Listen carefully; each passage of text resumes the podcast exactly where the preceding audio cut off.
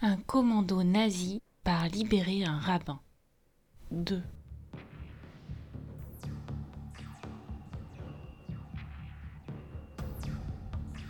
Le commando est constitué. Il part, dans une Varsovie assiégée, à la recherche d'un rabbin. Ernst Bloch est déjà sur place. Vêtu de son uniforme nazi au milieu du chaos, il cherche le rabbin. Il est à pied, dans les rues dévastées. C'est un enfer. Les routes et les trottoirs sont détruits, les façades d'immeubles calcinés, la population terrorisée. De la fumée noire se dégagent encore des bombardements. Les chars, les croix gammées et les uniformes nazis sont partout, surtout ceux de la SS qui participent au déroulement des horreurs. Il est suivi de ces hommes, des coriaces. Tous ont fait la Grande Guerre. Bloch a une énorme balafre au visage, suite à un coup de baïonnette qui lui a transpercé toute la mâchoire, lui donnant un étrange défaut d'élocution. Il avait d'ailleurs été laissé pour mort dans la boue. Il a aussi des résidus d'éclats d'obus dans les jambes, les bras et à la tête.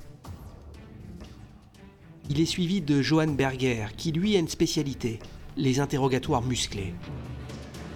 Autant dire, c'est un tortionnaire. Un tortionnaire nazi qui part en 39 à la recherche d'un rabbin pour le libérer. Étrange cas de figure quand même. Son acolyte, le sergent Schenk, est croix de fer.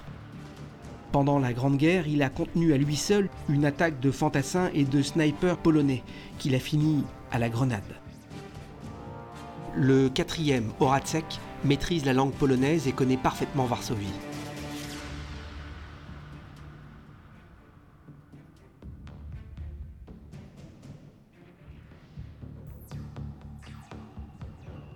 Pendant ce temps, Bloch interroge, sonde, enquête, mais il y a un problème majeur. Dès qu'il s'adresse à des juifs pour savoir où le rabbin se trouve, il ne suscite évidemment que crainte, mutisme fausse piste. Qui peut se douter que Bloch, en uniforme nazi, le crâne rasé et une balafre terrifiante au visage, est là pour l'opération de sauvetage d'un rabbin? Les recherches ne donnent rien. La situation se dégrade de jours en jours, mêlant rafles et exécutions de plus en plus sommaires et anarchiques. Comment faire pour avoir des informations Bloch prend alors conseil auprès d'un de ses hommes, Berger, qui lui indique de dire shalom lorsqu'il se présente à des juifs. C'est mieux, c'est plus convivial. Mais voilà, c'est pire un nazi en uniforme qui dit shalom en pleine invasion allemande, vous avez déjà vu ça? Ça rassure encore moins. Quelle erreur de stratégie, c'est le fiasco. Les recherches sont au point mort. Bloch parvient tout de même à avoir une adresse qui serait l'adresse officielle du rabbin. Il s'y rend. Mais voilà, l'immeuble est rasé. Il n'y a plus rien. Bloch décide alors de changer de méthode, soit de faire du porte-à-porte. Après une série infructueuse, il se présente devant une nouvelle porte. Un vieil homme vient lui ouvrir. À la vue de Bloch, avec sa balafre et son uniforme nazi, il ouvre grand les yeux, transi de peur. Il répond à Bloch que le rave n'est pas là, et il referme aussitôt la porte. Ernst Bloch reprend sa route. Mais pris d'un sixième sens, il ordonne à son équipe de rebrousser chemin et d'aller enfoncer la porte. Les hommes s'exécutent. Ils avancent dans un corridor obscur, au milieu de cris, de murs délabrés et d'égouts il continue d'avancer, marchant dans des flaques et des crevasses, pour arriver dans une pièce étroite, où là, il découvre le rabbin.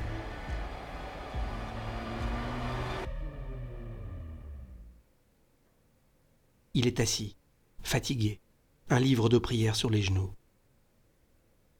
Il semble avoir été informé de l'opération.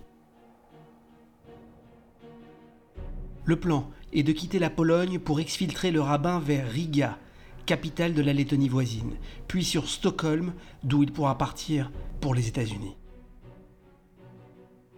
Mais le rabbin est fatigué. Il n'arrive même plus à marcher.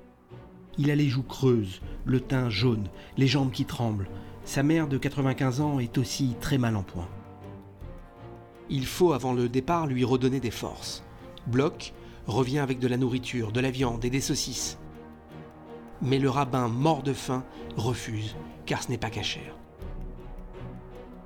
Qui sont ces fous dit Bloch Qui sont ces fous qui créent des cabanes de bambou sous un ciel de Stuka Qui dansent sous des bombes avec des rouleaux de parchemin dans les bras Qui préfèrent mourir de faim plutôt que de manger non cachère Mais qui sont ces fous Bloch ravale sa colère, mais il n'est pas au bout de ses peines.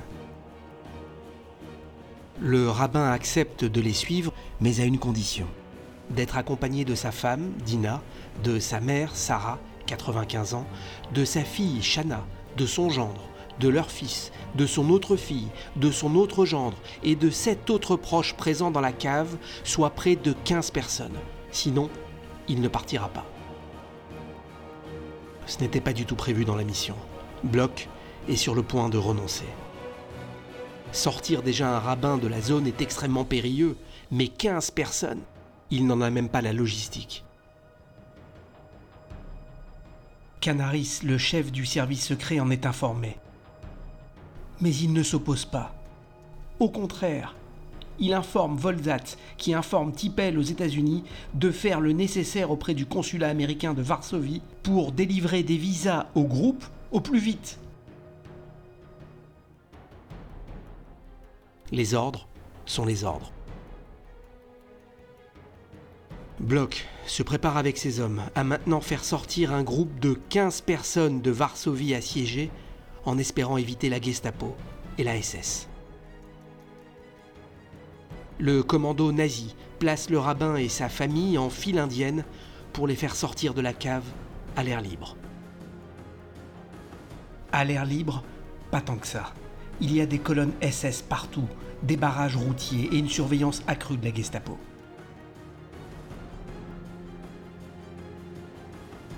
Au moment où Bloch et ses hommes font rentrer le rabbin et sa famille dans une camionnette et une charrette, une colonne de SS file droit sur eux.